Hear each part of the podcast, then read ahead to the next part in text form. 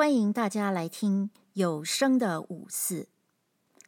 今天我要读的文章是鲁迅的一篇铭文，这是鲁迅写于一九二四年的文章，题目是《秋夜》，收在他的散文诗集《野草》当中。在这篇又写景又抒情的文章中，出现了夜空、枣树、野花、小飞虫这些物事，它们似乎都被赋予了某种象征性。整篇文章透露着一种清冽、含翠的气氛。文章的美与深邃，就在那隐晦而不可落实的象征里。秋夜，在我的后园，可以看见墙外有两株树，一株是枣树，还有一株也是枣树。这上面的夜的天空奇怪而高，我生平没有见过这样奇怪而高的天空。它仿佛要离开人间而去。使人们仰面不再看见，然而现在却非常之蓝，闪闪的眨着几十个星星的眼，冷眼。他的口角上现出微笑，似乎自以为大有深意，而将繁霜洒在我的园里的野花草上。我不知道那些花草真叫什么名字，人们叫它们什么名字？我记得有一种开过极细小的粉红花，现在还开着，但是更极细小了。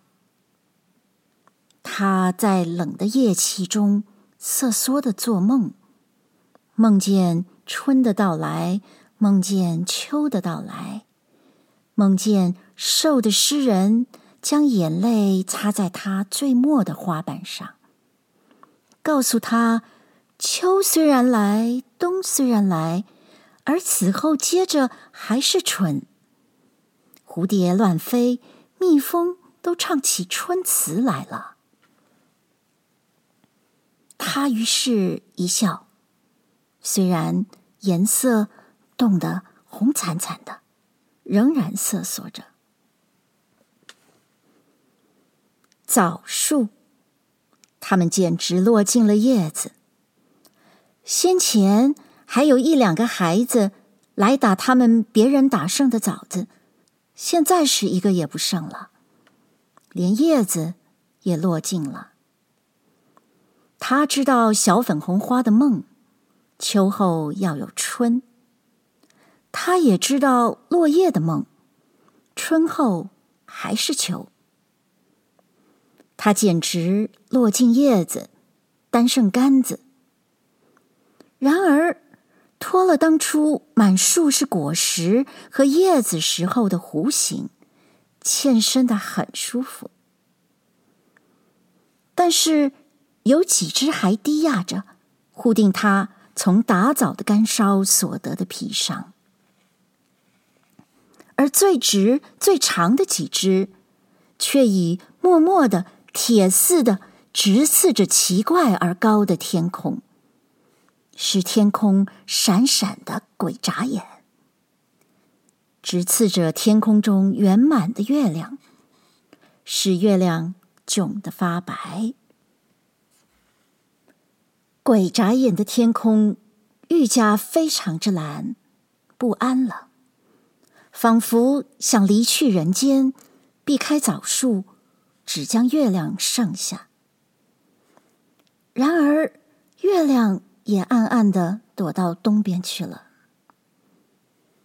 而一无所有的杆子，却仍然默默的、铁似的直刺着奇怪而高的天空，一意要治他的死命。不管他各式各样的。眨着许多蛊惑的眼睛，哇的一声，夜游的恶鸟飞过了。我忽而听到夜半的笑声，痴痴的，似乎不愿意惊动睡着的人。然而，四围的空气都应和着笑。夜半没有别的人，我即刻听出这声音就在我嘴里，我也即刻被这笑声所驱逐，回进自己的房。灯火的带子也即刻被我悬高了。后窗的玻璃上叮叮的响，还有许多小飞虫乱撞。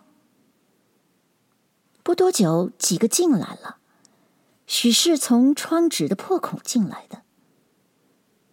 他们一进来，又在玻璃的灯罩上撞得叮叮的响。一个从上面撞进去了，他于是遇到火，而且我以为这火是真的。两三个却休息在灯的纸罩上喘气。那罩是昨晚新换的罩，雪白的纸折出波浪纹的叠痕，一角还画出一只猩红色的枝子。猩红的枝子开花时，枣树又要做小粉红花的梦，青葱的弯成弧形了。我又听到夜半的笑声，我赶紧砍断我的心绪，看那老在白纸罩上的小青虫，头大尾小，向日葵子似的，只有半粒小麦那么大。片身的颜色，苍翠的可爱，可怜。我打一个呵欠，点起一支纸烟，喷出烟来，对着灯，默默的静电这些苍翠精致的英雄们。一九二四年。九月十五日。